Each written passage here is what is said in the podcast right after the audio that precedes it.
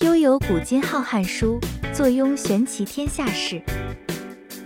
大家好，Eva 又来了，今天跟大家分享两个鬼故事，希望大家会喜欢哦。来，节目开始了。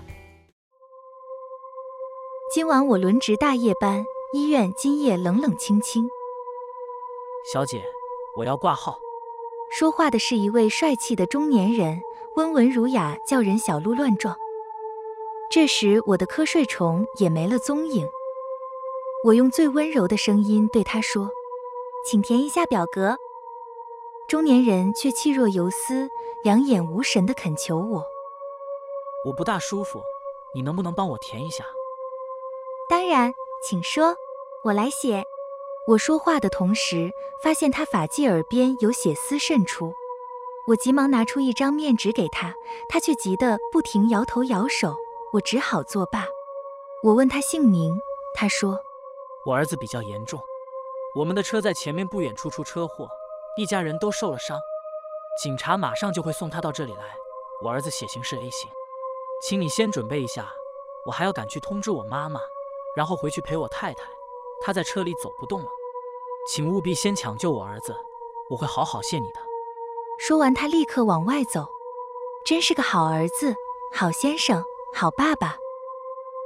望着他越走越远的身影，一回神才发现，除了血型是 A 型，其他的资料完全空白。我追出去时，他已不见踪影了。正在懊恼的时候，突然听到一阵警鸣声。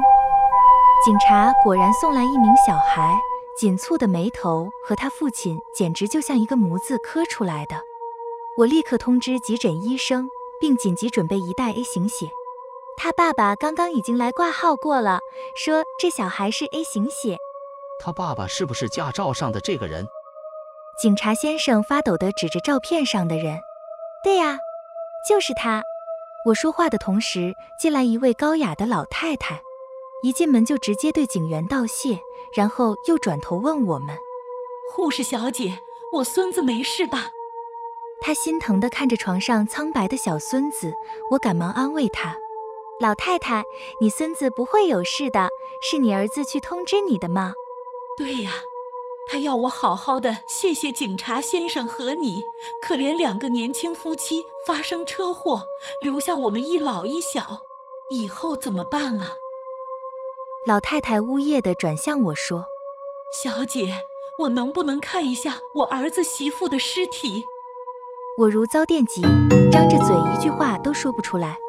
一旁的警察先生小声地说：“我们到现场的时候，小孩子的父母已经当场死亡了。”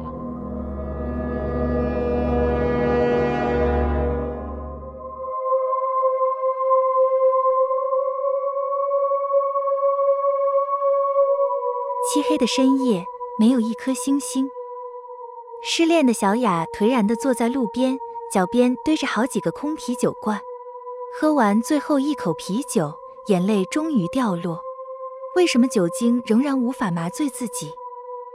本以为醉了可以让自己有片刻忘掉那些痛，可是他失败了。泪眼朦胧中，他仿佛看到一个黑影慢慢靠近自己。他仔细一看。原来是一只黑色的小野猫，两只绿色的眼睛在黑暗中闪着诡异的幽光。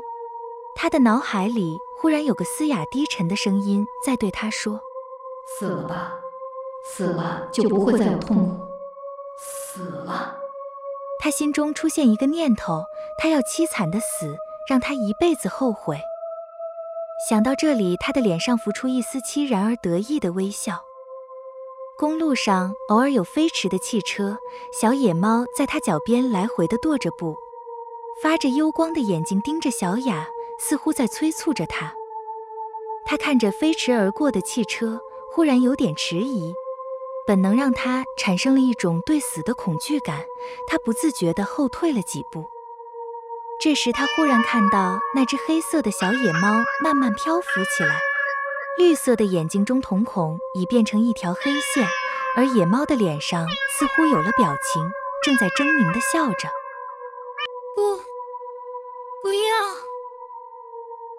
小雅尖叫出声，她想逃跑，但丝毫不能动弹。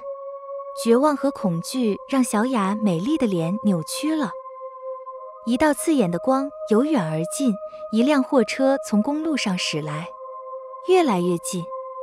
小雅忽然觉得一股强大的力量把她向前推去，她跌倒在公路中间，眼看车就要撞过来。货车司机大概看到了他，但刹车已经来不及了。司机慌乱中拼命转方向盘，想要避开他，于是车猛地向路边转去。但路的下面是很陡的山坡，一声巨响，汽车掉落坡底，货车司机从车中甩出来，头撞在一块大石上，顿时头骨碎裂，脑浆四溅。小雅也在巨大的惊恐中昏迷过去。醒来后，他发现自己置身于一个漆黑的房间里，死一般的寂静，空气中弥漫着一股令人作呕的气味。眼睛逐渐适应黑暗，小雅才看清房间里有很多床，一张张的床上都躺着人，一动也不动。这是哪里？为什么这么冷？他忽然看到有一张床上的人没有盖被单，他仔细一看。顿时吓得魂都丢了，他这辈子都没看到过如此骇人的画面。那个人的头骨有一半没有了，头里的东西都暴露在外，满脸的血凝固成暗红色，一只眼睛突出眼眶，像是随时要掉出来。小雅忽然意识到这是太平间，是专门存放尸体的地方，她浑身剧烈的颤抖。拔腿要跑，可这时那具可怕的尸体却坐了起来，冲着他微笑，朝他伸出一只满是血的手，手掌里是一只染了血的木雕青蛙。小雅在自己惊恐的尖叫声中睁开眼睛，原来只是一场可怕的梦。小雅看了看周围，好像是在医院，到底是怎么回事？小雅只觉得头痛欲裂。一名护士快步走进来，对小雅骂道：“你叫什么叫？还有脸叫？在马路上喝醉酒，把人家害死。那个死了的司机可是家里的独子。”没等护士说完，小雅一脸的惊恐地跳下床，夺门而出。原来一切都是真的。一路飞奔的回家，小雅坐在床上，无法抑制自己剧烈的颤抖。她发觉四周又是一片死静。他害怕想起那个可怕的梦境，他打开电视，谁知电视里正播放记者采访昨晚车祸死者的家属。那个老太太哭诉道：“我只有这一个儿子，害死我儿子的人一定不得好死。我可怜的儿子啊，还没结婚呢，一定不得好死。”只见那个老太太一脸怨毒地面对镜头说。昨晚我儿子托梦给我，他说他找到凶手了，而且他还要在下面结婚了。小雅猛地关掉电视，她觉得房间里冷得彻骨，空气里有一丝奇怪的味道。小雅想起来是梦中闻到的太平间的味道。忽然，衣橱的门自动打开，一套鲜红的结婚礼服慢慢的飞出来。她耳边忽然响起一个男人的声音。嫁给我吧！他在极度的恐怖中看到那张可怕的脸在阴影中出现，手中捧着染了血的木雕青蛙。小雅奋力地跳起身，打开门逃了出去。到哪去呢？去朋友的家吧。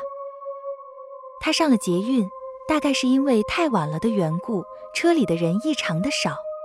他靠在门边，心脏仍在狂跳，他觉得累极了。闭上了眼睛，少奶奶，请更衣吧。是一个小女孩的声音。少奶奶，好奇怪的称呼。小雅睁开眼，只见一个小女孩正手捧一件鲜红的衣服站在她面前。小女孩苍白的脸上诡异的笑着，竟像极了那种纸扎的童女。小雅大吃一惊，一抬头才发现自己被人团团围住。不，那不能够称之为人。他们有的少了四肢，有的脸已开始腐烂，都对他诡异的笑着。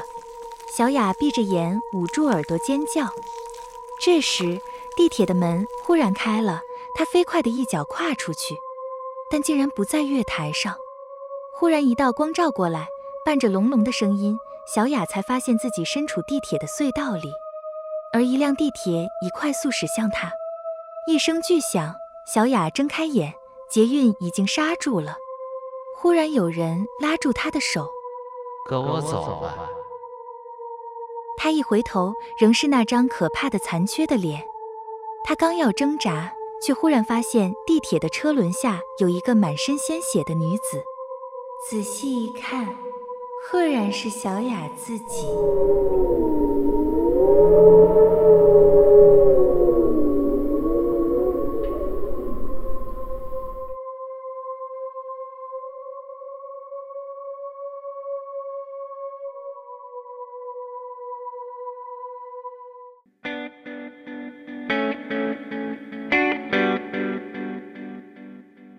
今天给大家服用的两个故事，不晓得你们觉得怎么样呢？